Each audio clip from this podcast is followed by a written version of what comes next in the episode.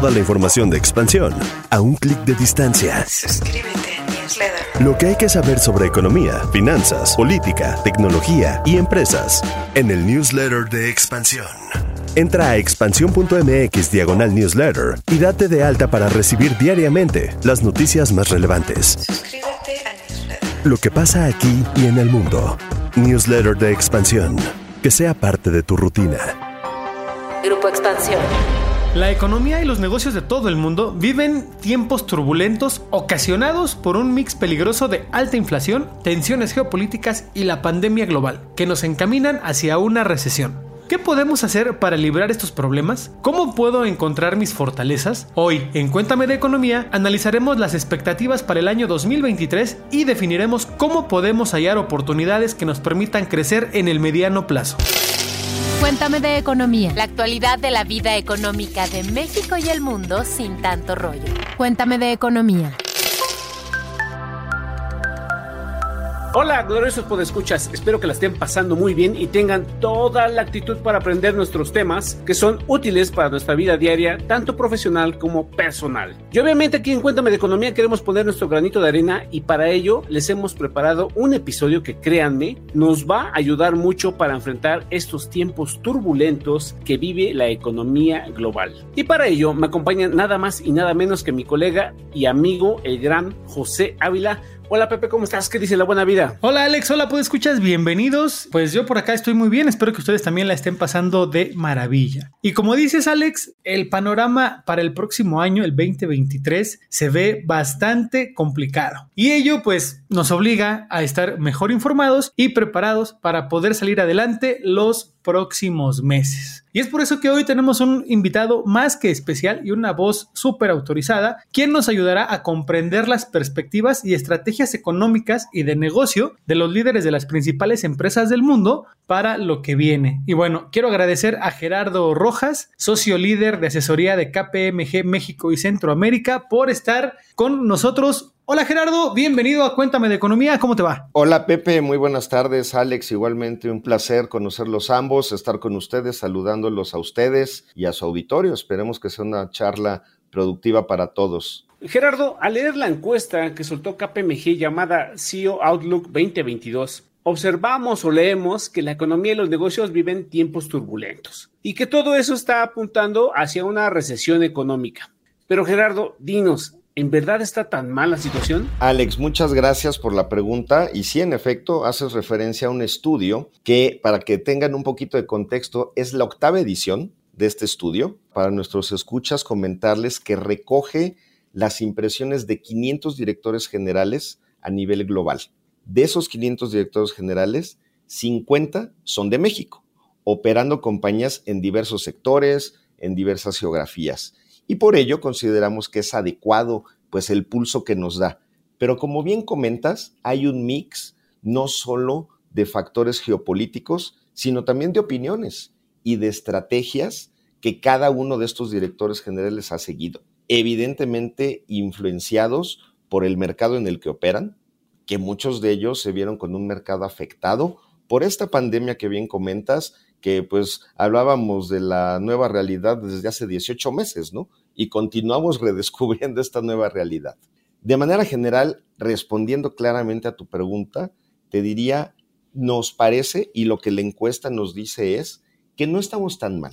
¿En qué basamos esto? Lo basamos en que un alto porcentaje de los que respondieron este proceso y esta encuesta tienen gran confianza y por gran confianza me refiero a más del 60-70%, en el desempeño de la economía global, en el desempeño de la economía de su país y sobre todo en el desempeño de su propia compañía.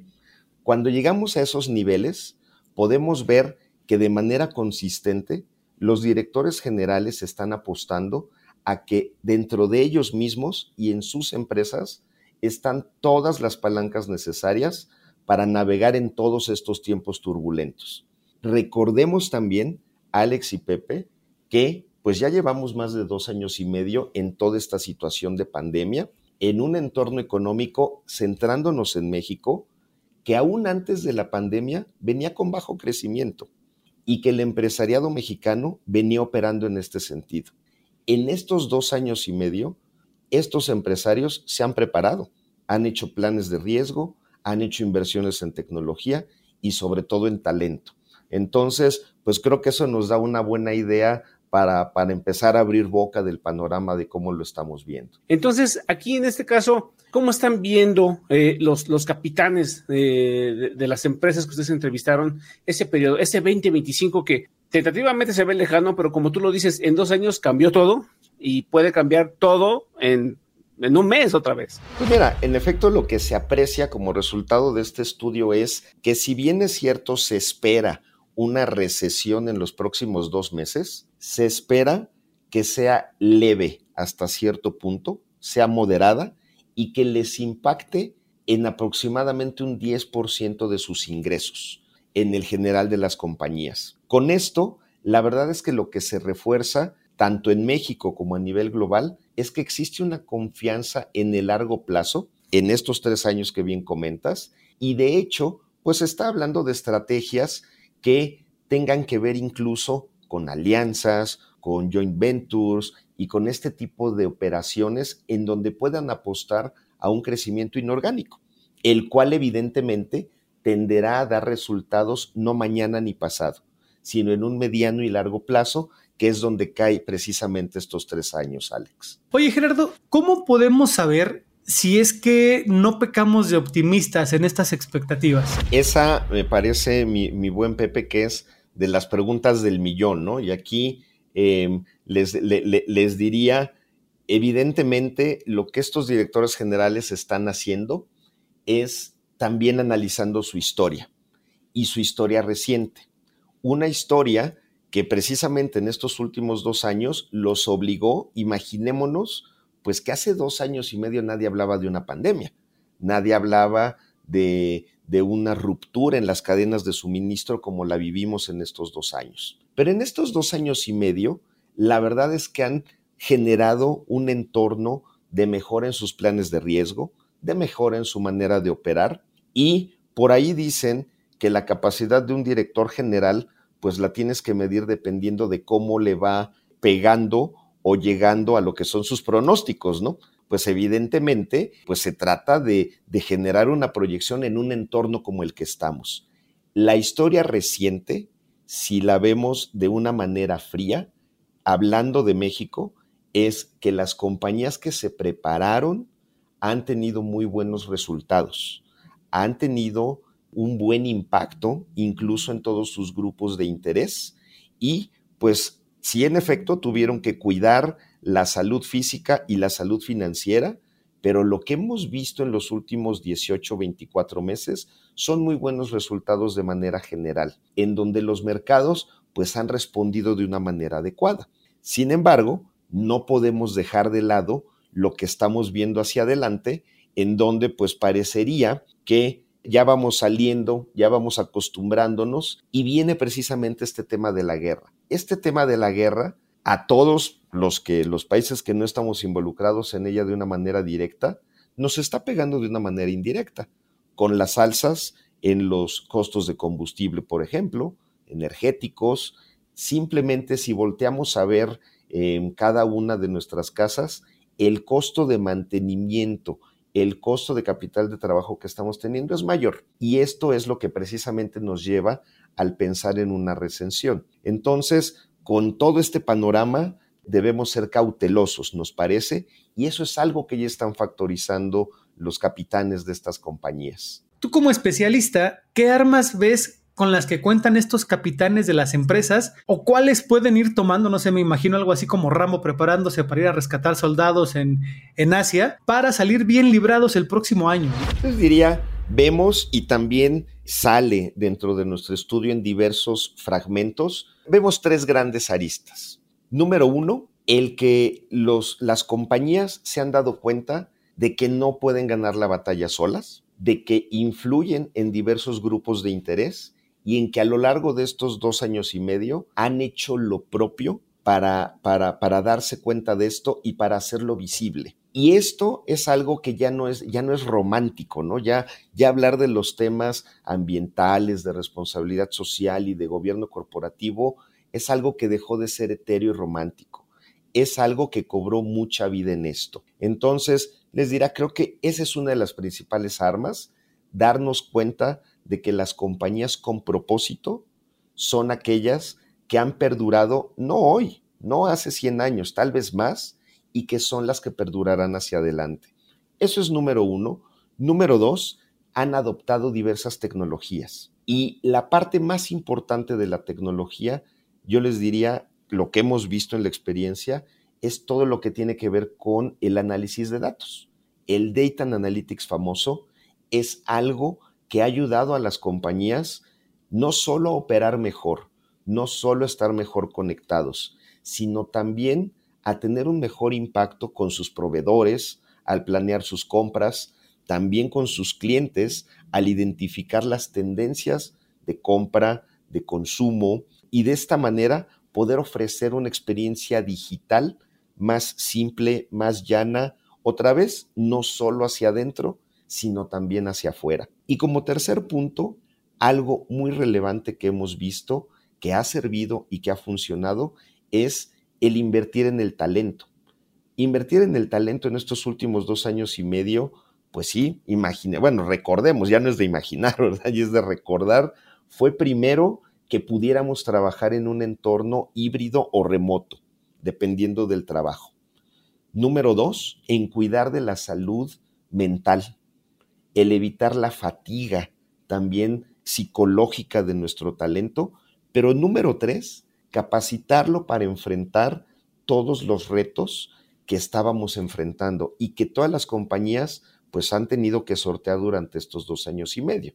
Entonces, yo les diría, el estudio es claro en que estas tres aristas son de lo principal en lo que las compañías estarán apostando para maximizar toda esta inversión que han hecho en estos tiempos. Para aquellas personas eh, que tengan un negocio, que estén, eh, que estén investigando, que estén estudiando, ¿conoces algún caso concreto, algún ejemplo concreto que los podescuchas puedan seguir, que puedan sentir, palpar en México, en América Latina? Sí, claro que sí. Vamos, la verdad es que hay muchos ejemplos les diría, creo que debemos partir, como bien dijiste, Alex, y yo tal vez soy un poquito todavía más coloquial, yo les digo que las compañías se dan cuenta que no pueden ganar la batalla solos. Es mucho mejor ir acompañados y cuando hablas de un tipo de operación de alianza estratégica, de una fusión, de una adquisición, la verdad es que no estás hablando de alguien que venga y le inyecte capital solamente a una compañía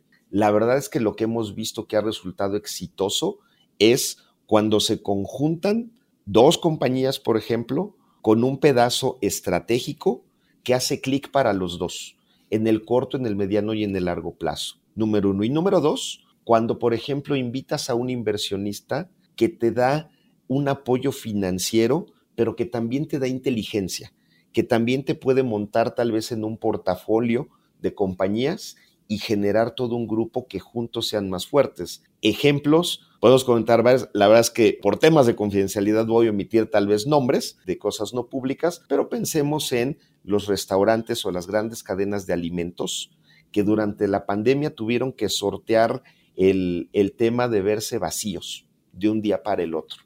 Tuvieron que generar o tuvieron que ver cómo hacer llegar su producto al mercado que estaba pues en su casa o estaba con una movilidad restringida. ¿Qué fue lo que hicieron? Número uno, se aliaron seguramente con un proveedor de tecnología que vino y les instaló una aplicación para poder tener esta última milla. Eso fue lo primero. Y lo segundo, vieron que también el perfil del consumidor había cambiado. ¿Por qué? Porque evidentemente tenía una movilidad restringida, tal vez ya no quería la experiencia de ir a sentarse a un restaurante y, tener el servicio personalizado, sino que lo que quería tal vez era un alimento saludable, un alimento práctico y un alimento que le permitiera también proseguir con sus, con sus actividades diarias. ¿Qué es lo que hicieron? Se juntaron entre más de una de estas cadenas y lograron ofrecer un menú seguramente más ampliado, pero que hiciera clic con todo esto que estamos platicando, ¿no? Déjame añadirte un pedazo adicional.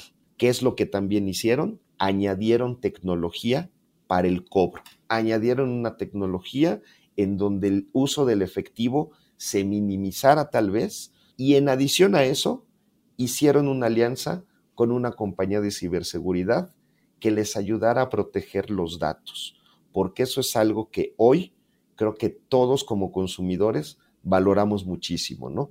¿Quién usa nuestros datos y para qué?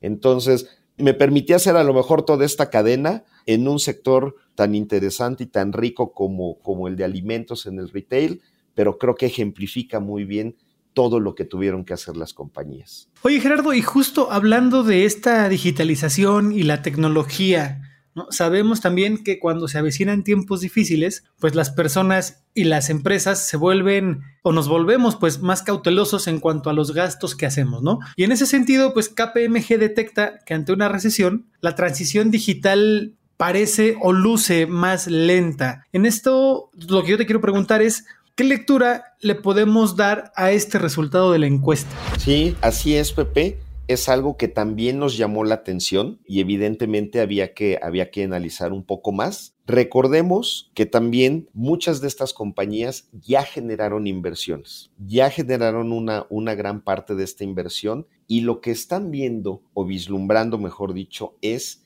qué tanto podrían invertir en adición que también los ayude a mantener el paso. Y en este sentido, el estudio lo que identifica precisamente como un riesgo es tal vez que surja una nueva tecnología disruptiva que ya no te permita mantener el paso y que tú tengas un flujo limitado para acceder a ella.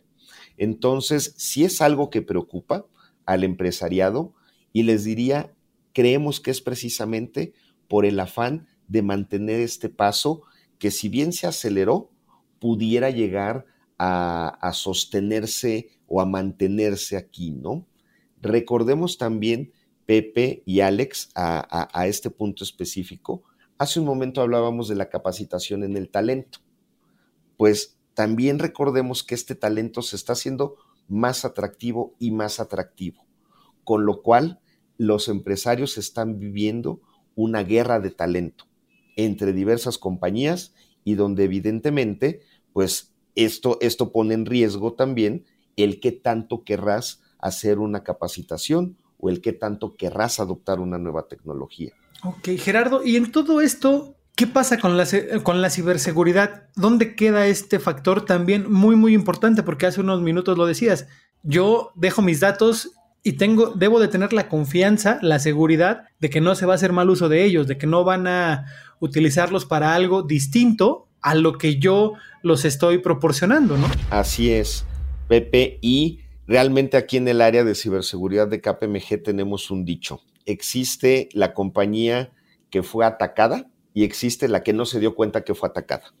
Y esto nos damos cuenta que es una realidad.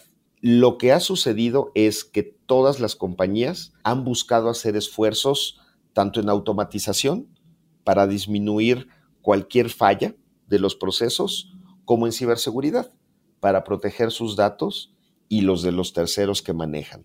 Sin embargo, al inicio lo que vimos fue que esto se hacía mucho de manera reactiva. Se hacía cuando te dabas cuenta de que había sido atacado cuando recibías un mail en donde ya te, te pedían X bitcoins o X cosa como rescate por cierta información que tenían. Y entonces lo que se hacía era ver un diagnóstico para ver en qué posición estaba la compañía, qué fuga había habido. Eso afortunadamente está evolucionando en generar planes de manera proactiva, planes en donde puedas identificar cualquier posible falla. Y más allá, no nos debe sorprender que las principales fallas no se dan en la parte de sistemas o en la parte de procesos, se da en el factor humano. Se da cuando cualquier persona como nosotros recibe algún email en donde te, te, dicen que vas a recoger tu premio, casi casi, ¿no? Te ganaste, fuiste sorteado y te ganaste X o Y cosa.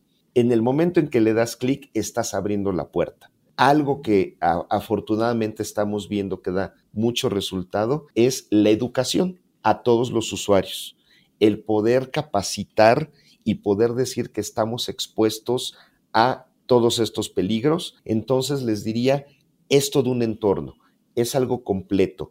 algo que debe de ser proactivo, que debe de cubrir no solo los fierros, sino también al factor humano que estamos involucrados en el día a día. ¿Qué tal, puedo escuchar? ¿Se están poniendo atención? ¿Están anotando? ¿Ya saben en qué hay que fijarse si uno quiere estar listo para enfrentar los tiempos turbulentos? Pues bueno, en lo que escriben y anotan, llegó el momento de hacer un paréntesis paréntesis, series, documentales, libros, películas, música, videos, exposiciones, foros y mucho más, pero siempre de economía. Hola, yo soy Dainzu Patiño, reportera de economía y esta vez los voy a invitar a que visiten el micrositio en internet Monstruos Financieros, el cual fue realizado por el Museo Interactivo de Economía MIDE. En este micrositio del MIDE podrás aprender a reconocer algunas malas prácticas financieras, conociendo las características de monstruos financieros como gastos hormiga, los monstruos de las deudas, el adicto al crédito o el estafador. Después de conocer sus características, podrás medir si ya cuentas con las suficientes herramientas para vencerlos, contestando un cuestionario y jugando en un simulador de citas. La forma en que puedes ingresar es a través del sitio www.mide.org.mx o buscar las palabras MIDE y monstruos financieros en el buscador del Google.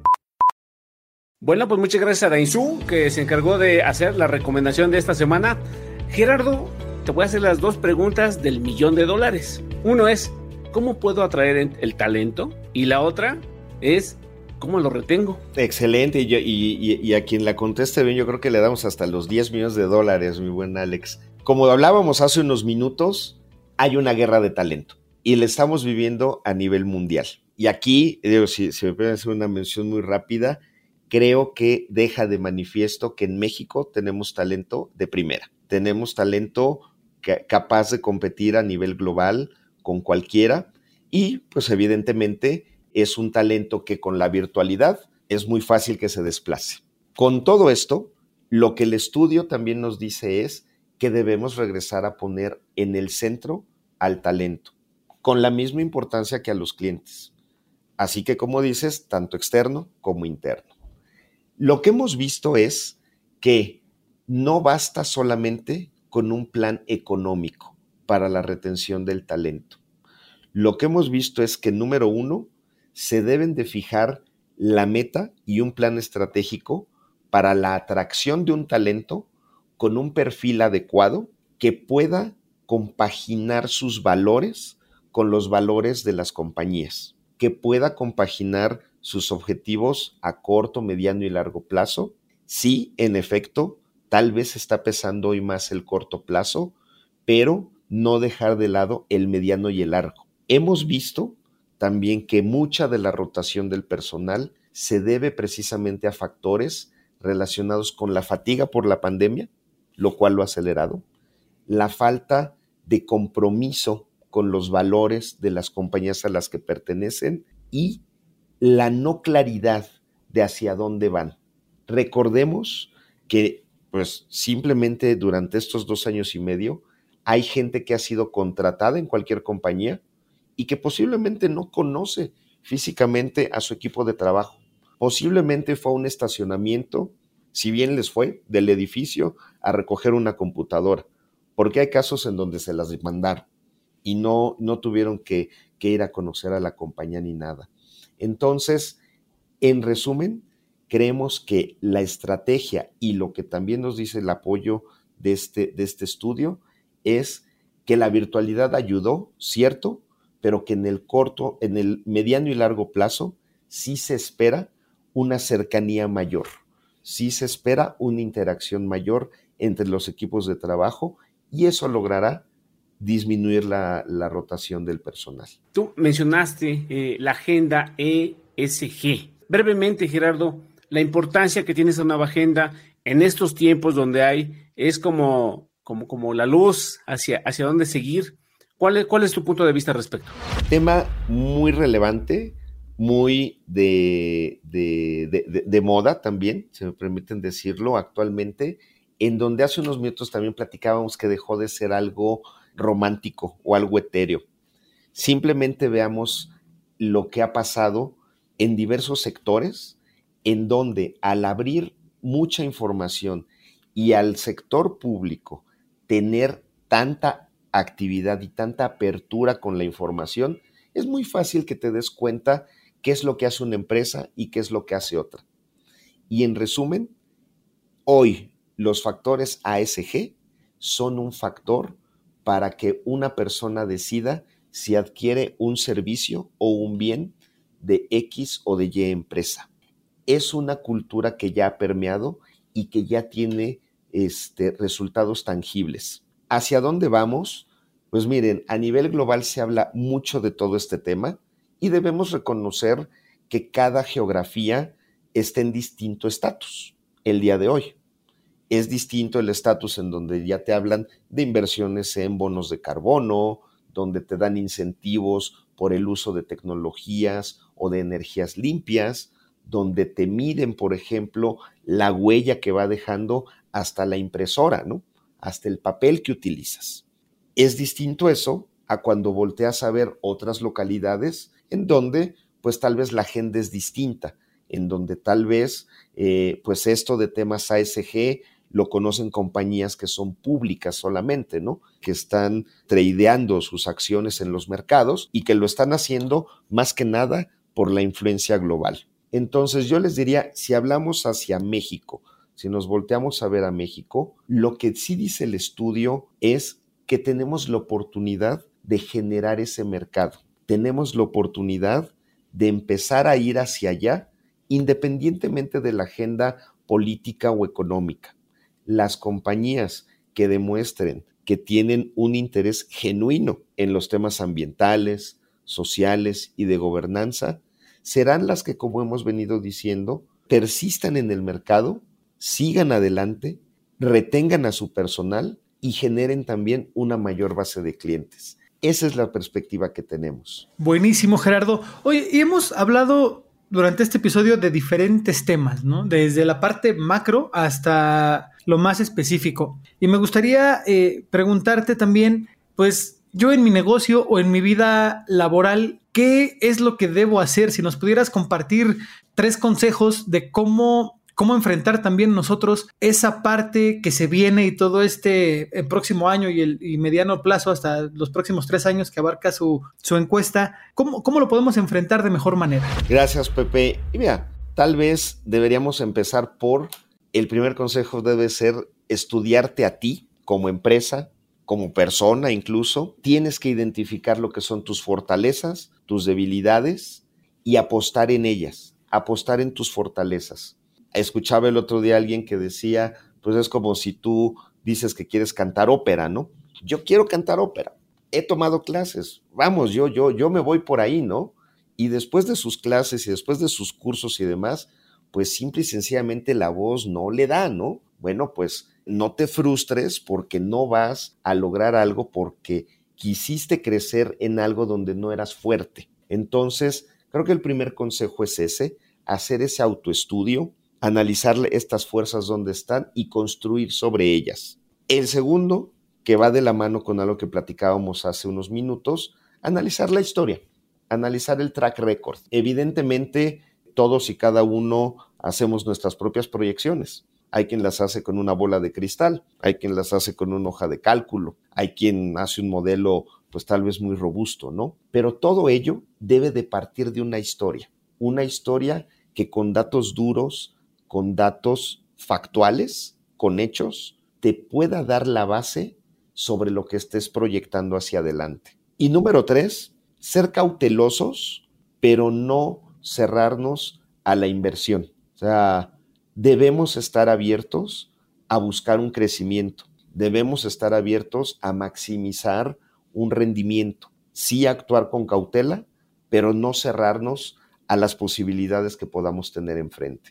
Perfecto, Gerardo. Pues, pues escuchas, este episodio está por llegar a su final, pero no les podemos decir hasta la próxima sin resolver la duda, la pregunta de esta semana. Así que escuchemos el Cuéntame tus dudas.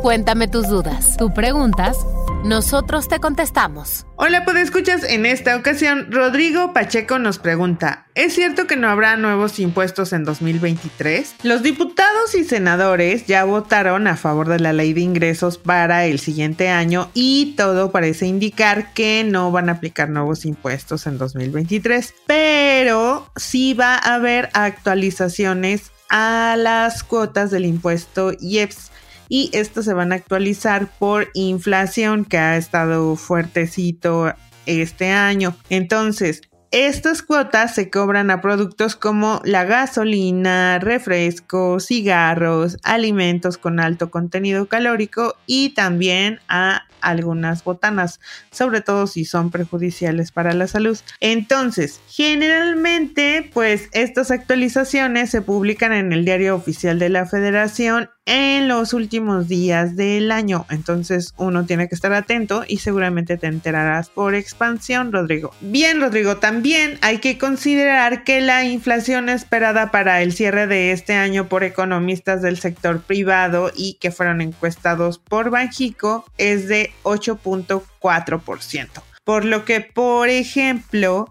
la cuota por litro a los refrescos pasaría de 1.39 pesos a 1.50 pesos. Recuerden, esto por litro.